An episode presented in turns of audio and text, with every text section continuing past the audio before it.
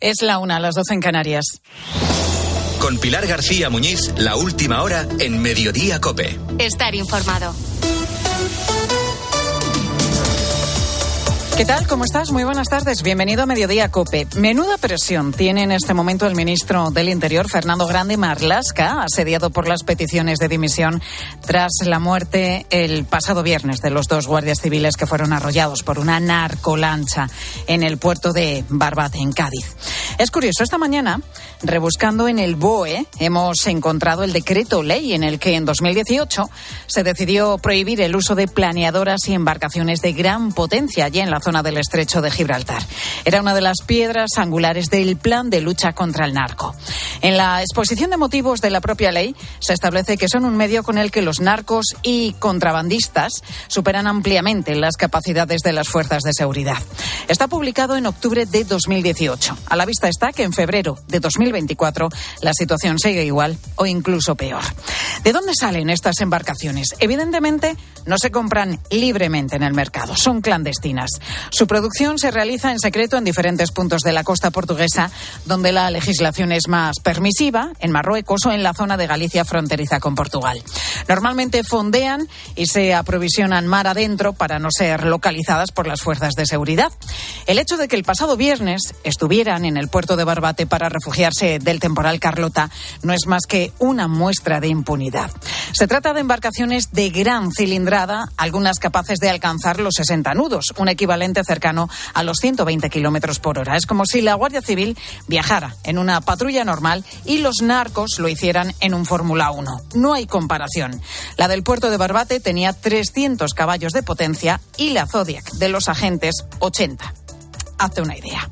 De hecho, muchas veces el seguimiento e interceptación de estas embarcaciones depende de la presencia de los helicópteros policiales que ven obligados a realizar complicadísimas maniobras, unas persecuciones que en más de una ocasión han acabado en tragedia. La última en un accidente en julio de 2021 que le costó la vida a un agente de aduanas.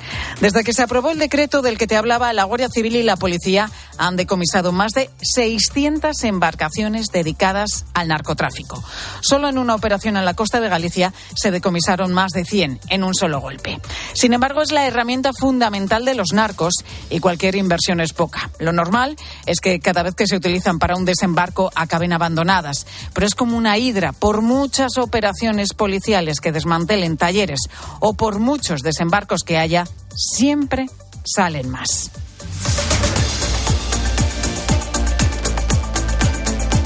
Además de esto, hay otros asuntos también destacados que debes conocer y que te cuenta ya a continuación Ángel Correas. Sí, Pilar, y es tremenda ¿eh? la historia que nos llega desde la localidad de Petrer, en la provincia de Alicante. Ante la llamada de un vecino, escucha, la policía ha encontrado en la calle solo a un bebé de 18 meses. Iba descalzo, en pañales, desorientado y además estaba llorando, llamando continuamente a su madre. Año y medio, solito. Sí, sí, sí, solito y andando. O sea, imagínate que el crío acabaría de, de aprender a andar. Al parecer se había quedado con un cuidador en casa y aprovechando un descuido, pues eh, salió de, de, la vivienda. El bebé se ha quedado en manos de su abuela materna a la espera de determinar la responsabilidad de los eh, padres. Imagínate el vecino el susto que se llevó. Bueno, y el Partido Popular sigue el lío, niega rotundamente que el pasado verano negociara con Esquerra su apoyo a la investidura de Feijó como presidente del gobierno. Desmiente las afirmaciones que hoy ha lanzado desde Suiza su secretaria general, la de Esquerra, Marta Rovira, fugada también de la justicia española. Y nuevo éxito de la subasta del Tesoro con una demanda que ha triplicado a la oferta. El organismo ha logrado colocar más de 2.000 millones de euros en letras a tres y nueve meses con una rentabilidad media bastante alta del 3,6%. Y el Patriarcado de Venecia ha anunciado que el Papa visitará el, el próximo 28 de abril el pabellón de la Santa Sede, la Bienal de Venecia. Además, pendiente de la confirmación del programa oficial, Francisco viajará a una cárcel de mujeres y se reunirá en esa jornada con la comunidad eclesial del Patriarcado de Venecia. Y ante las elecciones del próximo domingo en Italia, el obispo de Mondoñedo Ferrol, Fernando, en Galicia, perdón, del próximo domingo en Galicia, veníamos a hablar de, de sí, Venecia y medio Italia, no, Galicia. El obispo de Mondoñedo Ferrol, Fernando García Cadiñanos, invita a los gallegos a que tengan en cuenta las políticas que promuevan la familia y la defensa de la vida. Pide también tener en cuenta las propuestas de acceso a una vivienda digna digna, el trabajo por la integración de todas las personas y la promoción de la cultura, la economía y la política que respeten la dignidad de todos. José Luis Corrochano, ¿qué tal? Muy buenas tardes. Hola Pilar, buenas tardes. Ferrari presenta el nuevo coche de Carlos Sainz. Coinciden dos noticias importantes hasta ahora. La primera es saber cómo es ese último modelo de Ferrari que va a conducir el madrileño Carlos Miquel. El Ferrari SF24, si ayer en Aston Martin querían una victoria, eh, quieren luchar directamente con Red Bull por el título mundial. Para eso han cambiado el 95% del monoplaza, que tiene un estilo más parecido al de los campeones del mundo, al de Red Bull, con unos pontones mucho eh, flotantes, parecidos a los de Aston Martin también y mucho más estrechos y Carlos Sainz dice que el coche le da buenas sensaciones en el simulador. Sí, yo ya he tenido obviamente el placer de conducir el coche en el simulador ya bastantes veces. Eh, eh, una cosa es lo que pasa en el simulador, otra cosa siempre es lo que sucede en pista, pero las primeras sensaciones en el simulador son buenas, sobre todo porque el coche sí que se siente diferente al del año pasado.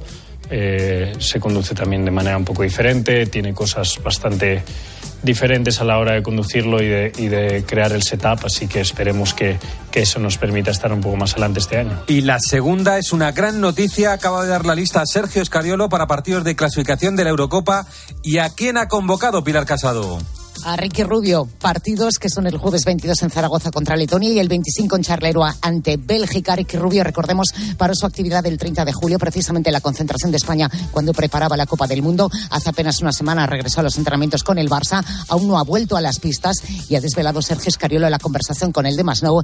Quería que su primer partido oficial en su regreso fuera con la camiseta de la selección. Ricky Rubio convocado por España. Hoy comienzan los partidos de ida de los estados de final de la Champions a las 9. y Real Madrid, tiempo de juego juego a las ocho y media. Hasta las cuatro de la tarde, como siempre, mediodía cope.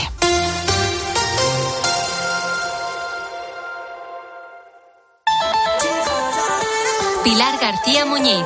Mediodía cope. Estar informado.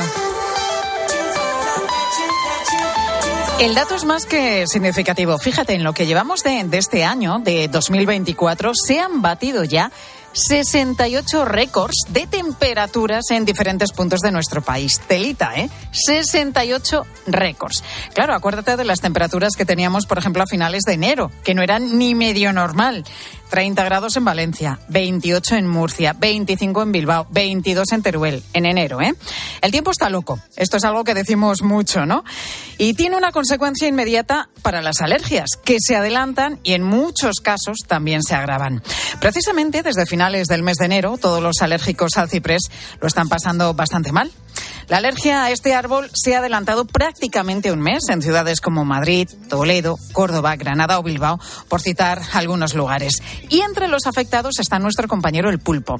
Escucha cómo empezó el pobrecito mío el programa esta noche, poniendo las calles. Aunque no te lo creas, el que habla soy yo, ¿eh? soy Carlos Moreno el Pulpo. Yo, eh, esto es una cosa que me ha pasado, algo apoteósico. De verdad, estamos llegando ya al último tramo de poniendo las calles.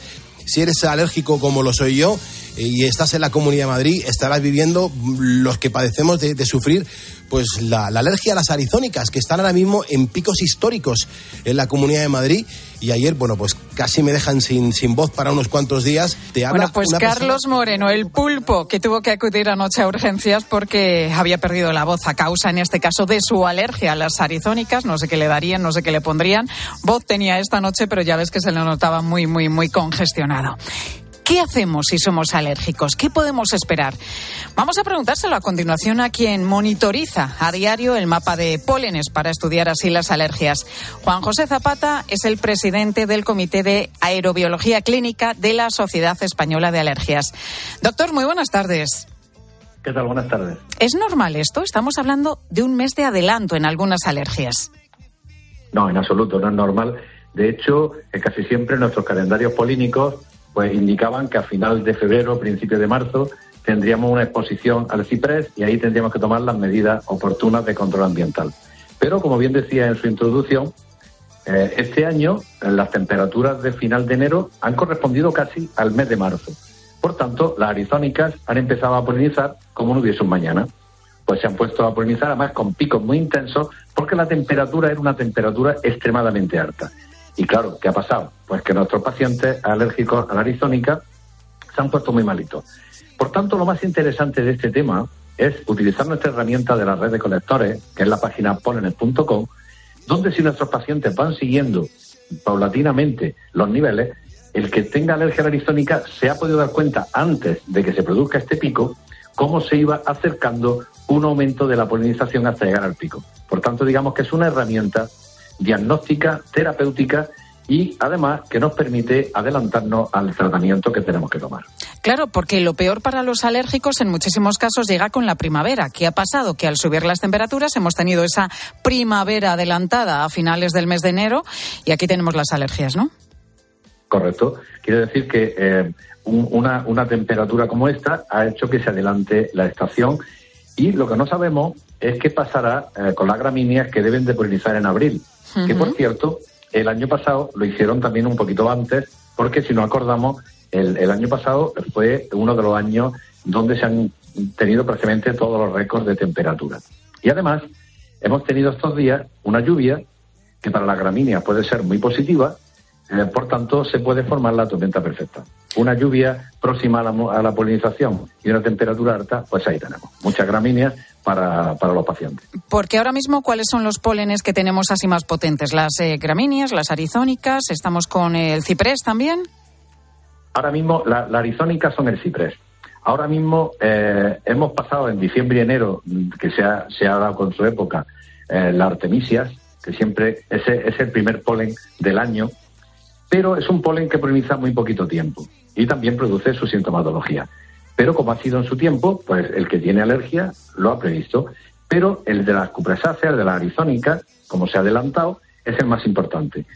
Este es el polen que ahora mismo está dando mucha sintomatología. Posiblemente, a lo mejor dentro de poco, pueda empezar el plátano de sombra. Uh -huh. El plátano de sombra eh, también en Madrid, en Toledo, en Barcelona, pues tiene una gran cantidad de representación entre la flora, digamos, ornamental de la ciudad. Por tanto, habrá que estar vigilante al plátano de sombra y posteriormente, pues muy cerquita, puede ser que las gramíneas empiecen a tomar protagonismo. Y cuidado, el año pasado ya tuvimos un adelanto también de casi 20 días del olivo, a ver qué pasa este año. Si también se adelanta, se, pre, se, se puede prever que con las temperaturas que se están produciendo, pues yo creo que puede darse perfectamente ese escenario. Bueno, vamos a escuchar, si le parece, doctor, el caso de Ana. Es alérgica a todos los pólenes de plantas.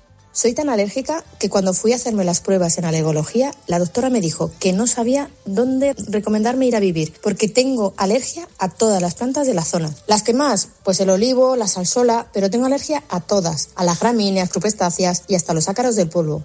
Madre mía, en el caso de Ana, cuando no sale de una ya está en otra, ¿no? Ella vive en Toledo. ¿Qué hacemos con casos así, doctor? ¿Vacunas, antihistamínicos? Este caso es muy curioso y, dio un diagnóstico que, que, habría que aproximarlo, porque muchas veces cuando los pacientes tienen sensibilidad a algunas plantas, hacen reacciones cruzadas a muchas de ellas, porque comparten proteínas. Por tanto, puede ser que la prueba cutánea tengan una gran sensibilidad a muchos pólenes, pero luego lo que tenemos que hacer es hacer un compartimento de ver cuándo presenta sintomatología. Porque cuando presente sintomatología, esa va a ser la planta a la que realmente tiene alergia, no sensibilidad. Por tanto, a este paciente hay que hacerle un score de síntomas, ir vigilando cuándo aparece su sintomatología y cuándo tiene que tomar su medicación a demanda. Igual resulta que nos llevamos la sorpresa de que tiene sensibilidad a muchas cosas, pero alergia, sintomatología, solo le producen varias plantas de estas y si son varias y si son asequibles para hacer una inmunoterapia, pues la vacuna con alérgenos sería eh, la respuesta a, al tratamiento que deberíamos de tomar. Tenemos la opción de, las eh, vacunas que funcionan muy bien. Tenemos los antihistamínicos, quizá para los menos alérgicos o los que tengan menos síntomas. ¿La mascarilla sirve para algo? ¿Salir en caso de alergia a la calle con mascarilla? Claro que sí. Eh, existen las mascarillas antipolen, pero eh, digamos que no son, no son muy solidarias con el COVID porque se puede salir todo el aire que, que salamos, sale con, con virus y con todo, solamente nos permite no inhalar el virus y por lo tanto el polen eh, pero eh, la FFP2 sí que nos, nos, andaría protegiendo no solamente del COVID, de la gripe, sino que también del aumento de polenes. Este digamos que es el primer escalón, que es protegernos del control ambiental. El segundo sería tomar la medicación a demanda y el tercero, que es el tratamiento que va a la causa, sería el desensibilizarnos en hacer que toleremos una planta o un polen que habitualmente no lo toleramos y que con la vacuna llegaríamos a soportarlo perfectamente como una persona que no ha tenido nunca alergia. Pues acabamos de hablar con Juan José Zapata, que es alergólogo y presidente del Comité de Aerobiología Clínica. Doctor, nos lo ha explicado muy bien. Vamos a ver cómo llega esta primavera, pero la cosa pinta mal, desde luego, para los Muy bien. alérgicos. Gracias por todos estos consejos. Hasta luego. Adiós, Muy amable. Adiós. Adiós, adiós.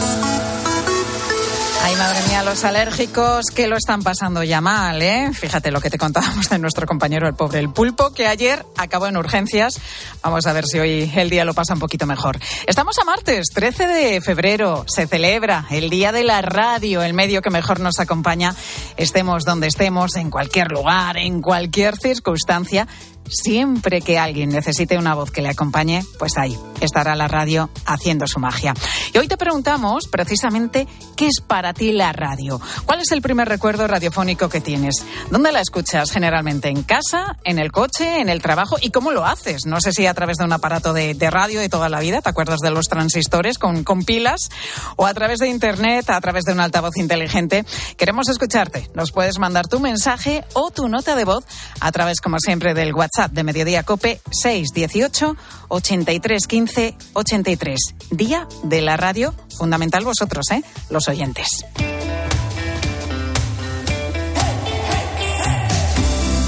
Y te hago una pregunta. ¿Buscas transformar tu baño en un espacio moderno y funcional? En Leroy Merlin tienen los mejores profesionales que lo harán además a tu gusto y con todas las garantías para conseguir el baño de tus sueños y añadir valor a tu hogar. Gloria. Pues sí, Pilar, porque sus expertos te van a brindar asesoramiento de principio a fin, no solo eligiendo productos, sino en todo el proceso de reforma. Descubre una amplia selección de mobiliarios, sanitarios, mamparas y platos de ducha de última tendencia, todo en un mismo lugar. Además, tranquilo porque se encargan de todo, diseño personalizado, transporte e instalación con una garantía de tres años. Confía en sus profesionales para realizar una parte del proyecto o para transformar por completo tu baño. Y no te preocupes por el presupuesto porque te ofrecen financiación a medida. Entra ya en leroymerlin.es o acércate a tu tienda más cercana. Haz la reforma que quieres y da más valor a tu casa. Revaloriza tu hogar con Leroy Merlin. ¿Y tú Escribe a Pilar García Muñiz en Twitter en arroba Mediodía Cope, en nuestro muro de Facebook Mediodía Cope o mándanos un mensaje de voz al 637 230000. ¿Y si el coche del futuro ya estuviese aquí? En Spoticar, líder europeo en vehículos de ocasión, te ofrecemos coches con hasta tres años de garantía. Visita tu concesionario y disfruta de disponibilidad inmediata reservando tu coche en spoticar.es. Y ahora, hasta final de mes, en Spoticar, descubre condiciones excepcionales de financiación con Stellantis Financial Services. Consulta condiciones en spoticar.es. Hay dos tipos de motoristas, los moteros que disfrutan la carretera como nadie y los mutueros, que hacen lo mismo, pero por menos dinero. Vente a la mutua con tu seguro de moto y te bajamos su precio sea cual sea. Llama al 91 555 5555. Hay dos tipos de motoristas, los que son mutueros y los que lo van a ser. Condiciones en mutua.es. Entonces me abraza y no hay lugar en el mundo en el que me pueda sentir más seguro. Soy Luis García Pie de Hierro, escritor y poeta. Este 14 de febrero te queremos desear feliz día de San Valentín. El corte inglés. En tienda, web y app. En Peugeot estamos listos para ayudarte a llevar lo más importante, tu negocio. Por eso, en los días Peugeot Profesional vas a poder disfrutar de condiciones especiales en toda la gama. Aprovecha del 1 al 14 de febrero para dar energía a tu negocio. Inscríbete ya en peugeot.es.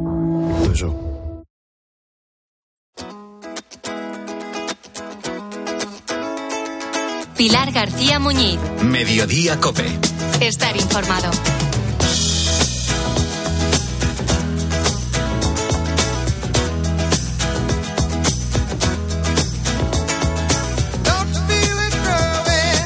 Entre este sonido que vas a escuchar Ante nuestro micrófono, el excelentísimo señor Barón de Viver, alcalde y de este Barcelona. otro sonido, Oye, Siri, ponme la cadena Cope. De acuerdo. Ahí va el podcast Noticias Cope. entre los dos sonidos ha pasado tiempo. ¿eh? Concretamente han pasado 100 años. La primera emisión de Radio Barcelona. Y la radio como la conocemos hoy, porque si hay un medio que desde luego ha sabido adaptarse a todos los cambios, al paso del tiempo, ese es la radio. En este Día Mundial de la Radio nos puedes escuchar pues a lo mejor lo estás haciendo ahora mismo, ¿eh? a la una y veinte minutos de la tarde. Nos puedes escuchar en tu ordenador, si estás, por ejemplo, en el trabajo, o con la app de Cope, si vas, eh, quién sabe, en el autobús, o con un altavoz inteligente, a lo mejor mientras estás haciendo la comida o el resto de, de tareas de la casa. Y si te pierdes el directo, siempre puedes encontrarlo en nuestra web, porque Internet se ha convertido en nuestro gran aliado para seguir cerca de todos vosotros, con nuestra programación habitual o con todos nuestros podcasts. Victoria Ballesteros, muy buenas tardes, compañera. Hola, ¿qué tal, Pilar? Buenas tardes. Feliz Día Mundial de la Radio. Igualmente, oye, qué afortunadas somos. ¿eh? Hombre, de trabajar en lo que nos gusta, en, lo, que, siempre nos, ha pasado. Oye, ¿tu primer recuerdo de la radio? Vic? Ay, pues yo tenía, sabes que tengo un recuerdo ahí de, de, radios en portugués, porque yo vivía ahí en una zona de Sanabria y no se coge muy bien, todavía no se coge muy bien, ¿eh? Y esto, mira, ¿En que sirva, que sirva, sí. Todavía no se sintoniza muy bien. Momento reivindicativo, ¿eh, Sí, Victoria sí, sí, Ballesteros? y no puede ser un esto. montón de radios en portugués. Ah, ¿sí? Sí. O sea, tu primer recuerdo es en portugués, curioso, en ¿no? portugués, sí, sí, sí, sí. Y luego ya Pepe Domingo. Pepe Domingo, hombre, Sí. claro. Es que Sí, Pepe sí. Domingo siempre ha estado con nosotros, ¿no? Empezó tan joven y es la voz de la radio, una de las grandes voces de, de la radio. Pues tenemos que dar un día como hoy las gracias a los 32 millones de personas que escuchan la radio cada mes, según el último estudio general de medios. Es el mejor dato de los últimos 27 años. Esto quiere decir que sigue gozando de buena salud. Pues muy buena salud porque es el medio que inspira más credibilidad y confianza. Esto no lo digo yo, eh, Pilar, vamos a ver, lo dice la Asociación Española de Radiodifusión Comercial. ¿Y sabes cuánto tiempo están nuestros oyentes acompañándonos cada día o nosotros acompañándolos a ellos? Depende cómo lo mires. Mm, No, el dato exacto no lo sé. Pues mira, son tres horas de media. Ah, O sea, mira, como nuestro programa. Justo, de a justo lo que dura mediodía, Cope. Te digo una cosa, ¿eh? que si queremos que nos sigan escuchando, tenemos que ponernos las pilas porque las nuevas generaciones vienen pisando fuerte, muy fuerte. Vives la radio. La radio del cole. Vuestra radio. Esto que escuchas es la sintonía de Vive Radio, la radio escolar del Colegio Luis Vives de Parla, en la Comunidad de Madrid. Allí este medio ha entrado como una herramienta educativa más. Los alumnos de quinto y sexto de primaria preparan a conciencia los contenidos para sus programas de radio. Pues ya te digo, trabajan un montón y mira, les sirve para estar informados e informar, para saber documentarse, para entretener a sus compañeros, a los profesores y a las familias, por supuesto que seguro que son sus más fieles oyentes. Y lo más importante, Pilar, para aprender, además que están muy pendientes de lo que hacemos aquí, así que tenemos que hacerlo bien, porque ellos nos se copian un poquito, ¿eh? pues para mejorar. Empecé en quinto con esto, pues empecé a escuchar un poco más la radio para ir aprendiendo y para cada día hacer eh, lo que es cada programa, cada cosa mucho mejor. de escucharla más porque yo la escucho diariamente, pues para cuando me toque a mí entrevistar, para hacerlo mejor. Bueno, al final hacen lo mismo que nosotros, ¿eh? buscan temas que sean interesantes, relevantes, eh, personajes también a los que entrevistar, escriben sus guiones, todo para hacer esos podcasts que luego cuelgan en su página web. Ellos, desde luego, son el futuro y precisamente les hemos preguntado por eso, por cómo ven el futuro de la radio. ¿Cómo os imagináis la radio del futuro? ¿Dónde os veis escuchándola? Pues por un holograma. Por un holograma, fíjate. Qué bueno, por un holograma, dice. Llegaremos a verlo. Lo que está claro, y ya lo hemos dicho, es que la radio ha sabido adaptarse a los tiempos, así que todo se andará. Este medio es modernidad, por supuesto, pero también es nostalgia. Y esa es precisamente una de sus eh, peculiaridades, porque hay quien liga parte de los recuerdos de su vida directamente a un transistor. Mira, Juan José Roncal empezó a los 14 años a trabajar en la fábrica textil de su familia y lo primero que, que hacía cuando entraba por la mañana en esa fábrica era directamente encender la radio. De eso hace ya 60 años. Tanto le gusta este medio que un día decidió coleccionar transistores y tiene ya más de 400, sobre todo de entre 1920 y 1950. Auténticas joyas. Juan José, ¿cómo estás? Muy buenas tardes. Buenas tardes. Más de 400 radios. ¡Qué barbaridad! Oye, ¿cómo empezaste con, con esta colección? Bueno, pues como la filatelia se fue al garete, pues mm, soy coleccionista, entonces medio por las radios y la verdad es que bendita la hora, porque además ha sido una herramienta con la cual he vivido toda mi vida, porque me dedicaba a la confección y nada más entrar en el taller lo primero que hacíamos era enchufar la radio. Entonces, no sé, es algo que después ya me fue cogiendo el gusanillo y de una a 2 a 20 a 40, pues hasta 400. Que, que bueno, que son muchísimas. ¿Dónde las consigues? ¿Dónde las has ido comprando? Bueno, pues voy por todos los mercadillos donde, donde me desplazo, pues por Alemania, al sur de Francia, luego por internet consigo bastantes cosas de Estados Unidos. Mi hijo, que va a muchas ferias también por ahí, pues me trae cosas, en fin, anticuarios, es que me recorro todo lo que puedo por ahí y siempre sale alguna cosa nueva.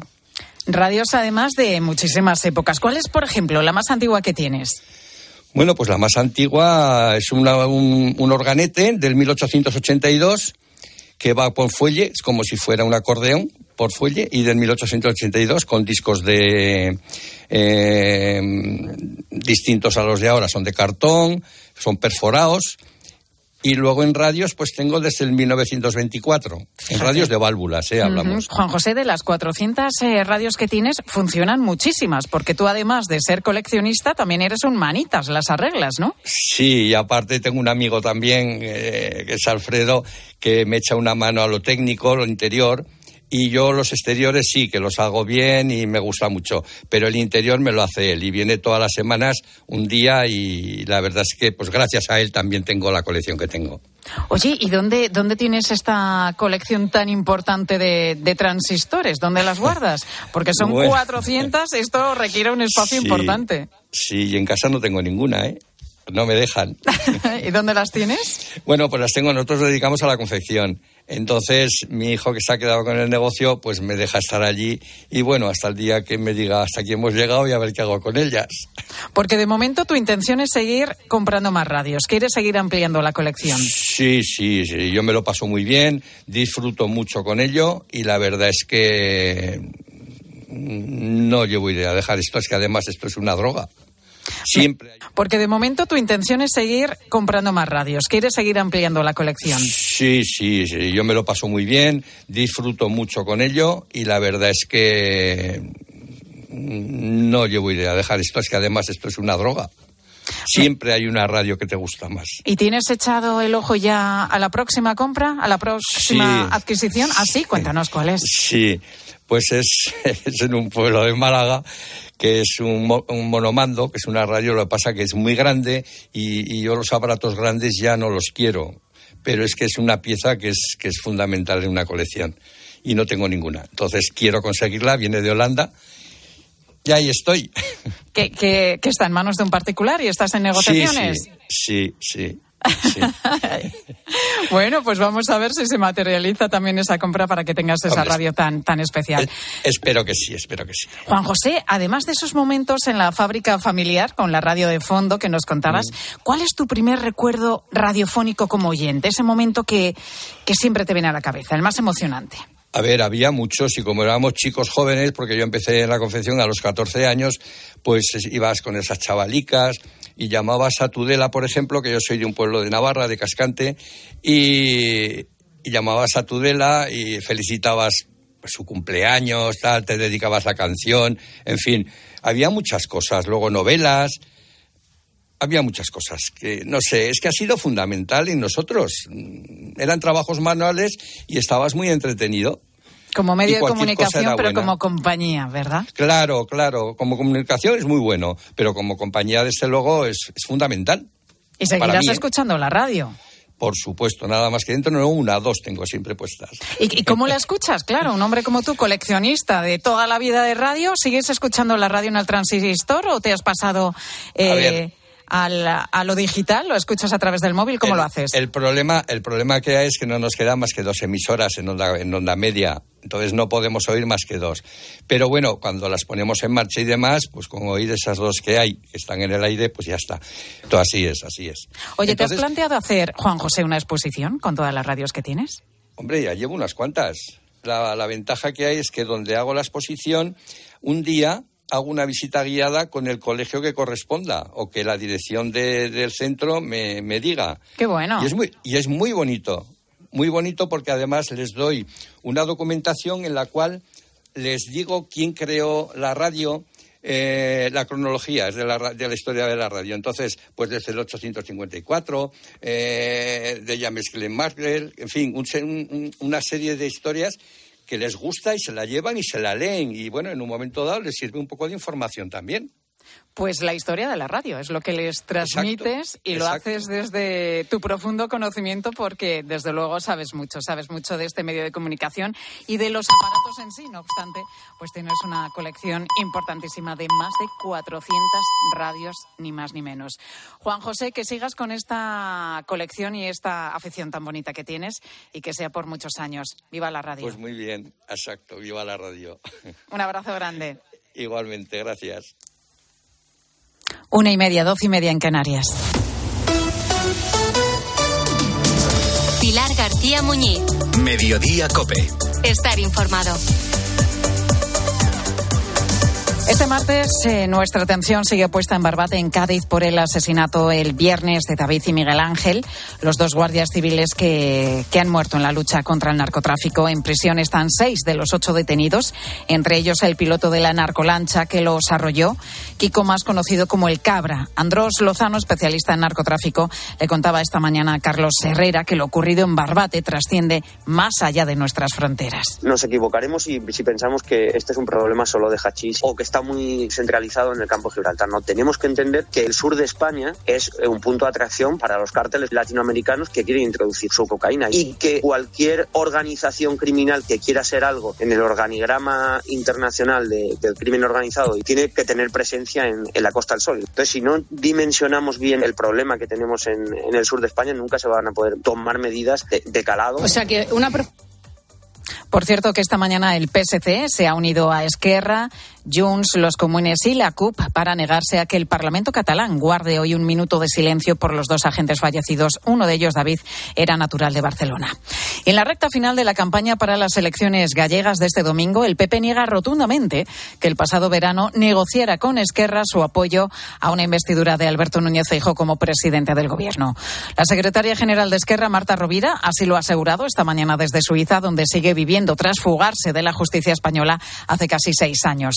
La presidenta de la Comunidad de Madrid, Isabel Díaz Ayuso, se ha mostrado rotunda en su defensa de la Dirección Nacional del PP. O sea que una prófuga de la justicia que ahora mismo está escondida en otro país dice que un diputado en un pasillo una tarde de verano le dijo, ¿de verdad que estamos a eso? Eh, en fin, no sé qué credibilidad puede tener lo que diga esa mujer. Y el Gobierno ultima la nueva ley de atención al cliente con la que se espera mejorar el servicio telefónico para los usuarios.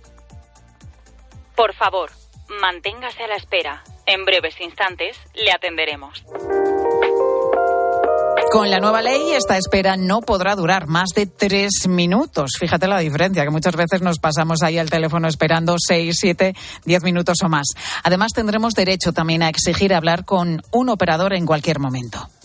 Nuestros agentes están ocupados. Y espera un momento, y otra vez. Te tienen en espera 5, 10 minutos. Te lo coge una persona, te pasan a otra. Y como no digas la palabra clave, te dicen que vuelva usted a llamar una norma que espera poner solución a situaciones como estas que acabamos de escuchar. Sandra Sanjo, muy buenas tardes. Buenas tardes, Pilar. ¿A qué tipo de servicios afectará la nueva ley de atención al cliente? Pues aquellas empresas que presten servicios básicos como pueden ser la luz, el agua, el transporte, telefonía o banca, por ejemplo. Se prevé que también a las compañías que tengan un volumen de más de 250 trabajadores. Así lo reflejaba el texto que preparaba el Gobierno el año pasado y que finalmente no vio la luz por el adelanto de las elecciones y que ahora el, el Ejecutivo ha retomado para tramitar. Con esta norma, las empresas tendrán también que darnos una estimación de cuándo resolverán nuestro problema, para los que habrá un plazo máximo de 15 días. Claro, todas estas novedades obligarán a las compañías a introducir una serie de modificaciones, Sandra. Sí, que no pasarán tanto por el aumento de las plantillas, sino por el desarrollo de la digitalización, también con la inteligencia artificial como aliada para poder dar respuestas más rápidas y precisas a los clientes. Jorge García es director de producto de una empresa de servicios de comunicaciones. Identificar la necesidad del cliente y canalizarla hacia un sistema de inteligencia artificial que te permita dar una respuesta precisa y eficiente en el tiempo. También detectar cuando las necesidades de tus usuarios pues tienen un perfil un poco más empático, saber qué tipo de problemática tiene y en base a esta información pues redireccionarle la llamada a la gente que tiene unos skills más apropiados para responder ese tipo de necesidad. Estas son las novedades que pretende introducir la nueva ley de atención al cliente, con la que también será obligatorio medir la satisfacción del usuario con el servicio y que tiene como objetivo poner fin a las largas esperas al teléfono para que, que nos atiendan muchos minutos, como decíamos antes, colgados al teléfono. Y lo peor, Sandra, cuando quieres hablar con un operador y solamente puedes hablar con la máquina. Eso es desesperante. Pues precisamente ese es uno de los principales cambios. Ya eh, será obligatorio que nos pasen con ese operador. Así que a ver si todos estos cambios se, se producen, sin duda. Y que sea pronto. Sí. Gracias, Sandra. A ti, Pilar. Está por aquí Mónica que nos trae un mensaje de Banco Sabadell. Sí, Pilar, cuando ya has encontrado la casa de tus sueños no puedes esperar para estrenarla. ¿A que no? Por eso, con Banco Sabadell puedes simular la cuota de tu hipoteca de forma ágil en menos de un minuto, porque empezar a vivir donde deseas no puede esperar. Entra en bancosabadell.com barra hipotecas, así que ahí puedes informarte y simular tu cuota personalizada al instante.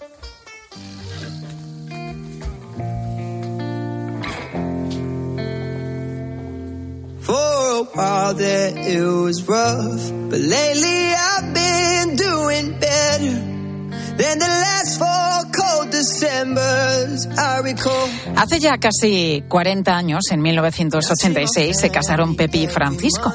Los primeros años de su matrimonio todo iba a la perfección. Tuvieron dos hijos. Sin embargo, pasó el tiempo y empezaron a aparecer los primeros problemas que cada vez se fueron haciendo más grandes. Después de llevar 17 años juntos, Pepi y Francisco se dieron cuenta que su relación estaba rota y pensaron que la única solución era que cada uno empezara su camino por separado. Y así ocurrió. Los dos vivían en Alicante, Francisco entonces cambió de ciudad, se distanciaron por completo.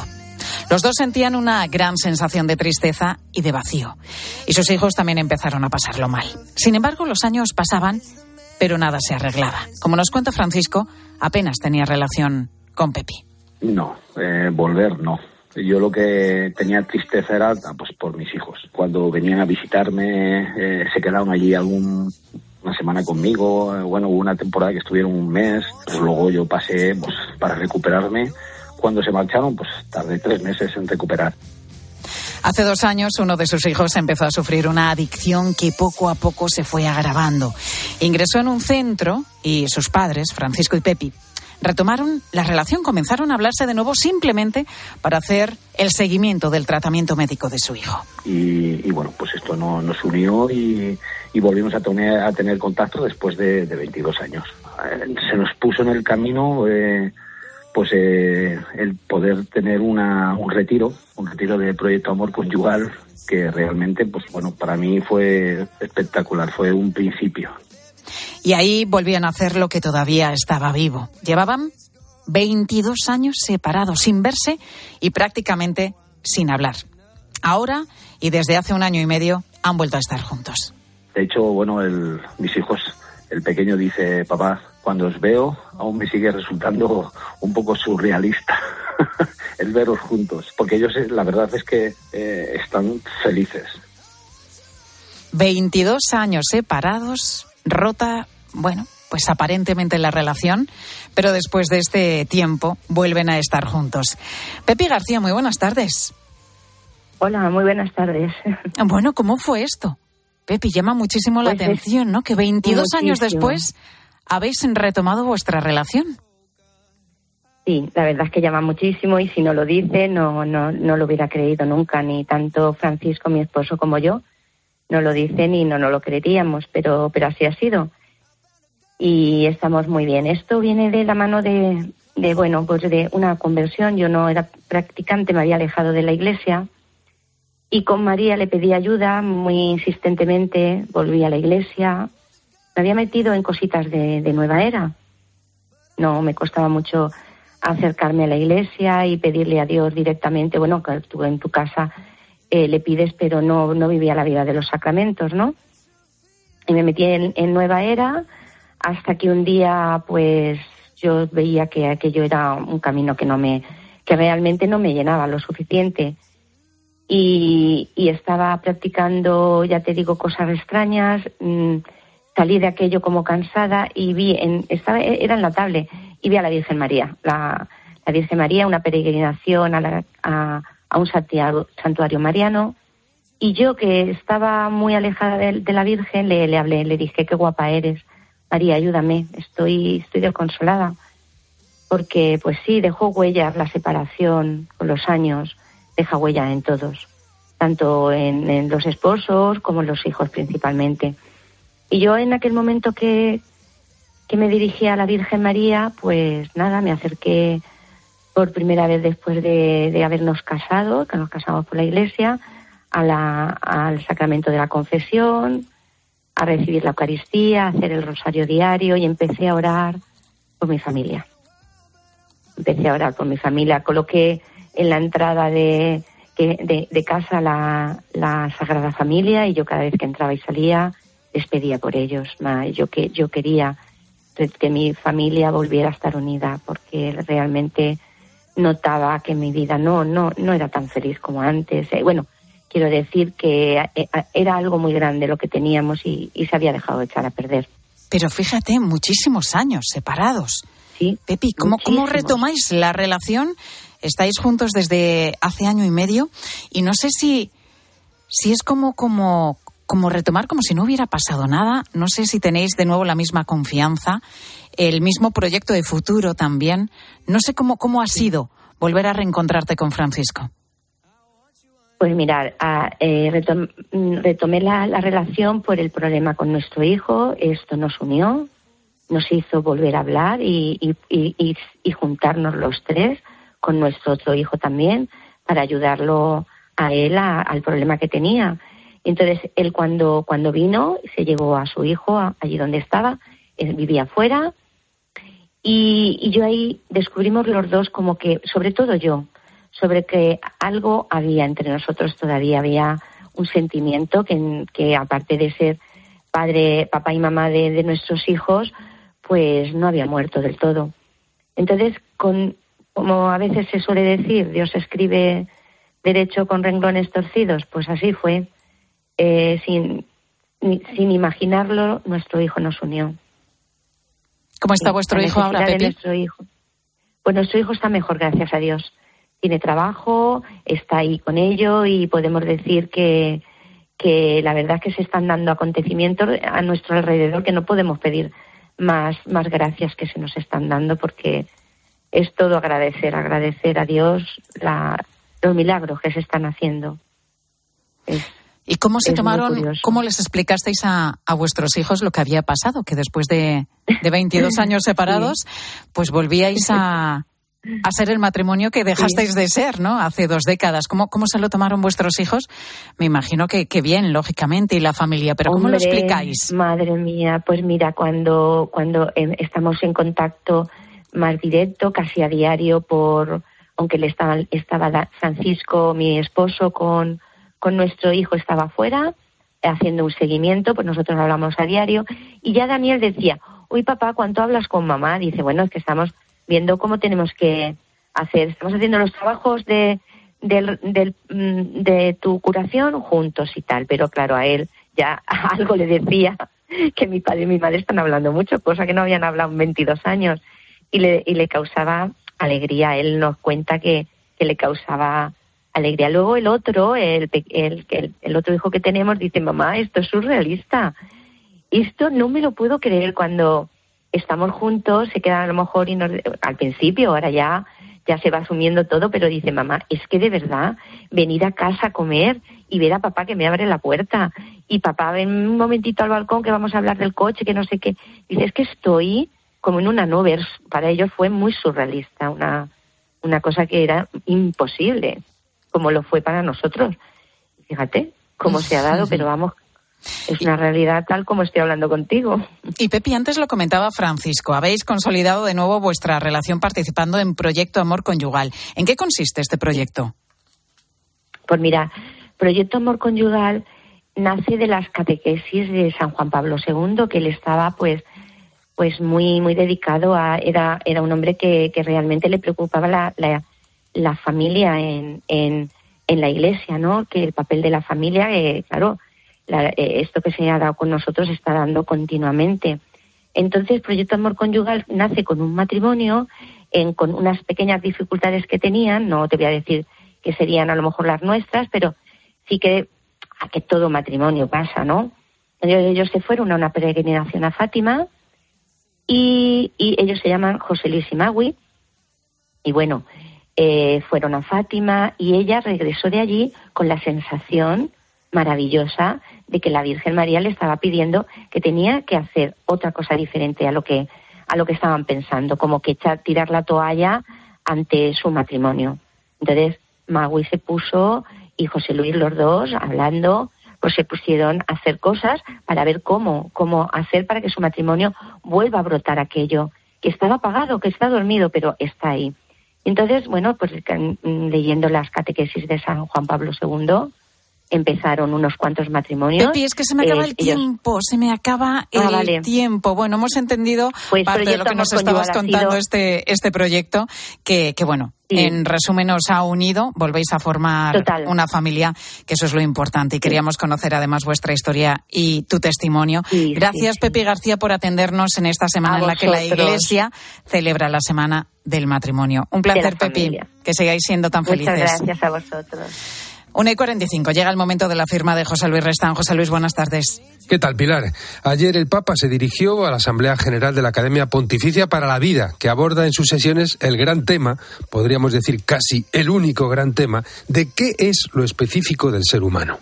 En la época del transhumanismo, de la robótica, de la inteligencia artificial y del intento de reproducir la vida humana en el laboratorio, es más urgente que nunca alcanzar una conciencia clara sobre lo humano en su especificidad Con una impresionante banalidad, asumida sin pestañear por amplios sectores sociales, se afirma hoy que lo humano es pura materialidad, mera biología, que su desarrollo habría alcanzado el nivel de la autoconciencia. No habría otra cosa. Afirmar esto no es violentar la experiencia común de los hombres y mujeres de todas las épocas, que sorprenden en su existencia cotidiana la necesidad del sentido, la exigencia de la verdad, de la justicia y de la belleza? Francisco dijo ayer que las crecientes capacidades de la ciencia y la tecnología llevan al ser humano a sentirse protagonista de un acto creativo semejante al divino, que produce la imagen y semejanza de la vida humana, incluida la capacidad del lenguaje de la que parecen estar dotadas las máquinas parlantes. Y se pregunta, ¿Estaría entonces el hombre en condiciones de infundir espíritu en la materia inanimada? La tentación es insidiosa, reconoce el Papa. En el fondo lo que se plantea es la vieja pregunta, por otra parte siempre nueva, ¿qué es realmente el hombre? Ese hombre que se conmueve ante el amanecer, que llora ante la injusticia, que ama hasta entregarse por entero, que desea siempre algo más, que puede decidir entre la vida y la muerte. En grandes franjas de Occidente se ha instalado hoy el dogma de que el hombre es pura materia y las consecuencias éticas y culturales de esa mentalidad están a la vista. Confrontar esta mentalidad es también una gran tarea de la Iglesia hoy, que reclama un despliegue amplio de la razón, inseparable de una mirada limpia y sincera a la experiencia humana de todos. Testimonio y cultura siempre entrelazados. Gracias, José Luis. Sigues en mediodía ahora con tu cope más cercana. Escuchas Mediodía Cope. Con Pilar García Muñiz. Estar informado. A veces cuesta encontrar a alguien que ponga serenidad a todo lo que está pasando. Tractoradas, cortes de carretera, incidentes, enfrentamientos entre manifestantes y fuerzas de seguridad. Eso se deja ver también en el transporte de mercancías, que calcula una pérdida de 35 millones de cada día. Estas movilizaciones normalmente tienes que saber cómo las empiezas, pero sobre todo también tienes que saber cómo las acabas. Porque si no las acabas y se te van de las manos, entonces cuando la violencia es más noticia que tu propia reivindicación, malo para ti. Carlos Herrera va más allá de la noticia y te explica todo lo que te rodea. Escúchale de lunes a viernes, de 6 a 1 del mediodía, en Herrera Incope. Carla, al viaje de Tokio al final no va el director. ¿Te interesa? Diez días, reuniones, cenas, karaoke, un spa. En la vida lo importante es saber aprovechar las oportunidades. Hay coches que solo pasan una vez. Tu Citroën C3 desde 13.200 euros financiando y con entrega inmediata. Solo por esta vez y solo este mes. Citroën. Condiciones en citroen.es. UMAS, mutua especialista en seguros para el sector educativo. Ofrecemos una solución integral para los colegios y guarderías. Daños patrimoniales, responsabilidad civil, accidentes de alumnos. Más de 1.400 centros ya confían en nosotros. Visítanos en umas.es. UMAS, más de 40 años de vocación de servicio. Saludos, criaturas. Soy Goyo Jiménez y, como digo en mis monólogos, ser joven es una cuestión de actitud. Pero como yo ya voy teniendo una edad, mi actitud ha sido la de acudir a Clínica Baviera para decir adiós a las gafas de cerca. Haz como yo y pide cita en el 900-180-100 o en clínicabaviera.com y corrige la vista cansada. En Alquiler Seguro sabemos que cada cliente es único. Por eso estamos orgullosos de ser la primera empresa del sector en recibir la certificación AENOR de compromiso con las personas mayores. Horario preferente, más de 50 oficinas a tu disposición, gestores especializados y mucho más para que la edad no sea un obstáculo en tu alquiler. Alquiler Seguro, la revolución del alquiler. Pilar García Muñiz. Mediodía Cope.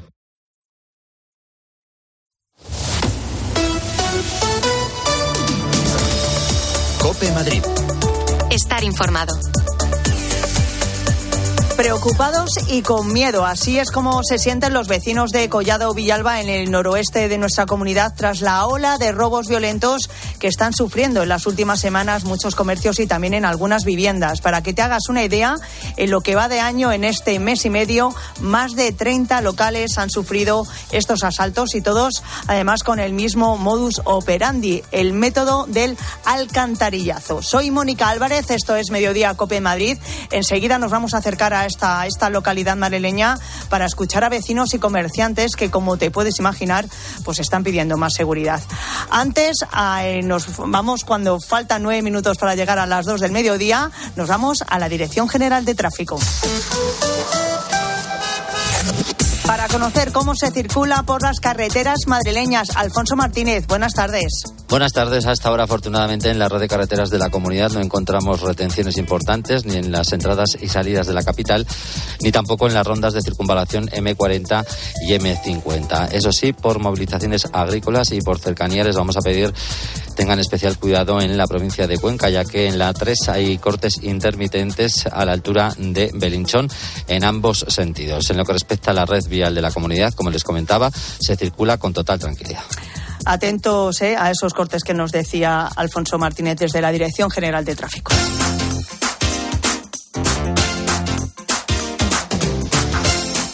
Si estás pensando en cambiar tu cocina, en reformarla, no busques más, eh, porque tenemos aquí en COPE a los mejores, a los mejores profesionales, los de Cocina Salve. Ya sabes, ya sabes, son un clásico de la fabricación y venta de cocinas en Madrid. Diseñan, fabrican los muebles que más nos gustan, los hacen a medida, nos los instalan y tienen de todo, pero de todo de verdad, ¿eh? Electrodomésticos, encimeras, muebles auxiliares, todo, todo para la cocina. Y el presupuesto además es sin compromiso. Puedes llamar a este número de teléfono 91 88 43 960 o también puedes entrar en su página web cocinasalve.com. Y si te quieres eh, dar un paseo, pues ellos están en Hermanos García Noblejas número 45. Ya lo sabes, Cocina Salve es un clásico en Madrid. Mediodía. Cope Madrid. Estar informado.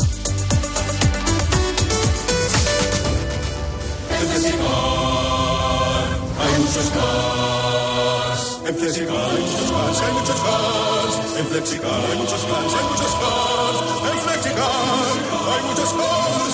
En Flexicar. Flexicar, muy flexi, muchos cars. En Flexicar. Escápate de Madrid. Ven al restaurante El Torreón en la cima del Monte del Pardo. Las mejores carnes y pescados desde 40 euros vino incluido. Carne picaña brasileña y lomo de buey auténticos. Disfruta de su famosa paella con langosta y de grandes vinos y licores en sus amplísimos salones climatizados y terrazas. Cocina abierta de 11 de la mañana a 1 de la noche. Parque infantil, gran parque. Restaurante El Torreón. Naturaleza a 10 minutos de Madrid. Reservas en restauranteeltorreón.com. Hay emociones tan intensas e indescriptibles que teníamos que ponerles nombre. Son las emociones de los clientes de Gilmar, como el compromiso. sensación de compromiso al contar con Gilmar durante todo el proceso de compra de tu casa. Descubre más emociones en emocionariogilmar.es. Gilmar, de toda la vida, un lujo. Para empezar bien 2024, Óptica Roma te ofrece el 50% de descuento en los cristales de tu nueva gafa. ¿Lo ves bien? Yo lo veo muy claro. El 50% de descuento en los cristales de tu nueva gafa. Solo hasta el 29 de febrero. Óptica Roma, tus ópticas de Madrid. Mediodía. Cope Madrid. Estar informado.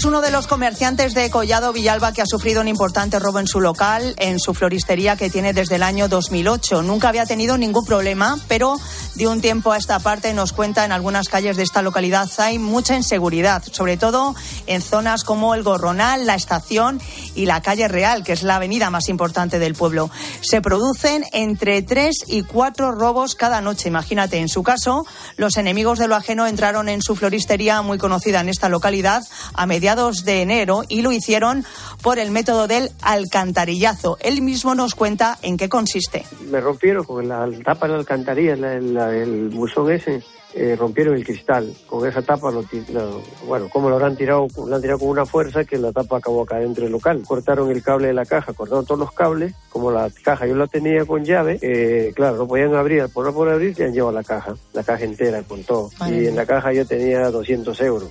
200 euros que se convirtieron en muchos más porque el recuento y el balance de todos los destrozos asciende a una cifra bastante más elevada. Pero el daño que hicieron, el cristal, el cristal me costó 800 euros. Compraba otra caja de segunda mano porque no es nueva, es de segunda porque no no pongo 1250. Más todo lo que me, eh, me rompieron aquí, me rompieron la planta, lo pisaron, bueno, como entraron como locos, hicieron un desastre. Pero ya he tenido más de 2500 euros.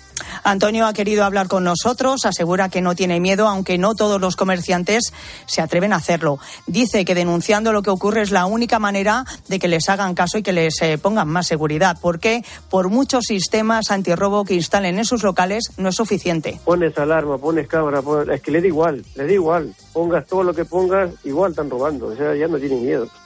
Los vecinos, muchos de ellos, tienen miedo, no quieren hablar, aunque saben perfectamente cuál es el origen de esta situación que llevan mucho tiempo sufriendo. Llevamos ya tiempo con ello. Lo que pasa que, bueno, ahora ha salido a la luz, los vecinos ya se han cansado. Todo esto eh, no sale de la noche a la mañana. ¿Por qué se generan estos robos? ¿Por qué hay esta inseguridad? Bueno, básicamente porque calle Real, en el Gorronal, eh, hay un montón de sitios ocupados y aparte de eso va unido al tráfico de drogas, al trapicheo, termina en robar, en asaltar. La solución, nos cuentan también, pasa lógicamente por seguir denunciando y por más ayuda policial. Y lo que vemos, nunca ponemos en crítica la labor de la policía ni la Guardia Civil, pero necesitamos más presencia. Necesitamos más presencia. No sabemos los medios, no sabemos cómo funciona esto, pero la inseguridad es latente. E incluso la gente habla con mucho miedo. En fin, pues esto es lo que está pasando en Collado Villalba ¿eh? desde hace ya varios meses. Esos robos con violencia que están sufriendo muchos comerciantes y también muchos eh, vecinos de, de esta localidad madrileña. Mediodía. Cope Madrid. Estar informado. Jakub Orlinsky en el Auditorio Nacional el próximo 20 de febrero. Impacta te ofrece la oportunidad de vivir una experiencia musical inolvidable de la mano de este contratenor único.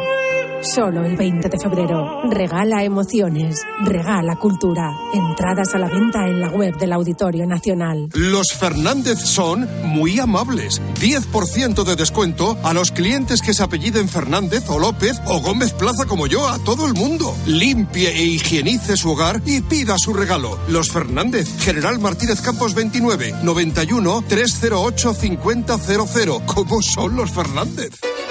Querido oyente, ¿has perdido algún ser querido? En Martínez La Fuente Abogados te ayudamos a tramitar la herencia. ¿Problemas entre los herederos? En Martínez La Fuente Abogados mediamos para resolverlos. Infórmate en el 646-690-032 o en martinezlafuenteabogados.es. Especialistas en herencias. Cada vez más naranjas saben así, porque no todas reciben el cariño de una familia. Una gran naranja solo es posible cuando hay pasión y cuidado por cada detalle. Solo es posible cuando detrás tiene una gran familia. Naranjas Fontestad, el valor de ser familia. Plus Ultra Líneas Aéreas. Vuela a Latinoamérica al mejor precio y con más maletas, porque nosotros sí incluimos maletas facturadas en todas nuestras tarifas. Colombia, Perú y Venezuela más cerca que nunca. Plus Ultra Líneas Aéreas. Compra ya en plusultra.com en el call center y agencias de viajes. Berlín, Berlín. Una hilarante historia de amor y espías llega al Teatro Alcázar. Adiós, mami. Emma te va a cuidar. Pues pásame el Kalashnikov. No te lo pierdas. Berlín, Berlín. La comedia que derriba muros a carcajadas. Entradas ya a la venta en gruposmedia.com. En 20 minutos vuelve la información local, la información de Madrid en este martes con cielo nublado, con temperaturas, eso sí, altas, 14 grados ahora mismo en el centro de la capital, pero vamos a llegar, fíjate, a los 17. Seguimos contándote todo lo que te interesa en Mediodía Cope.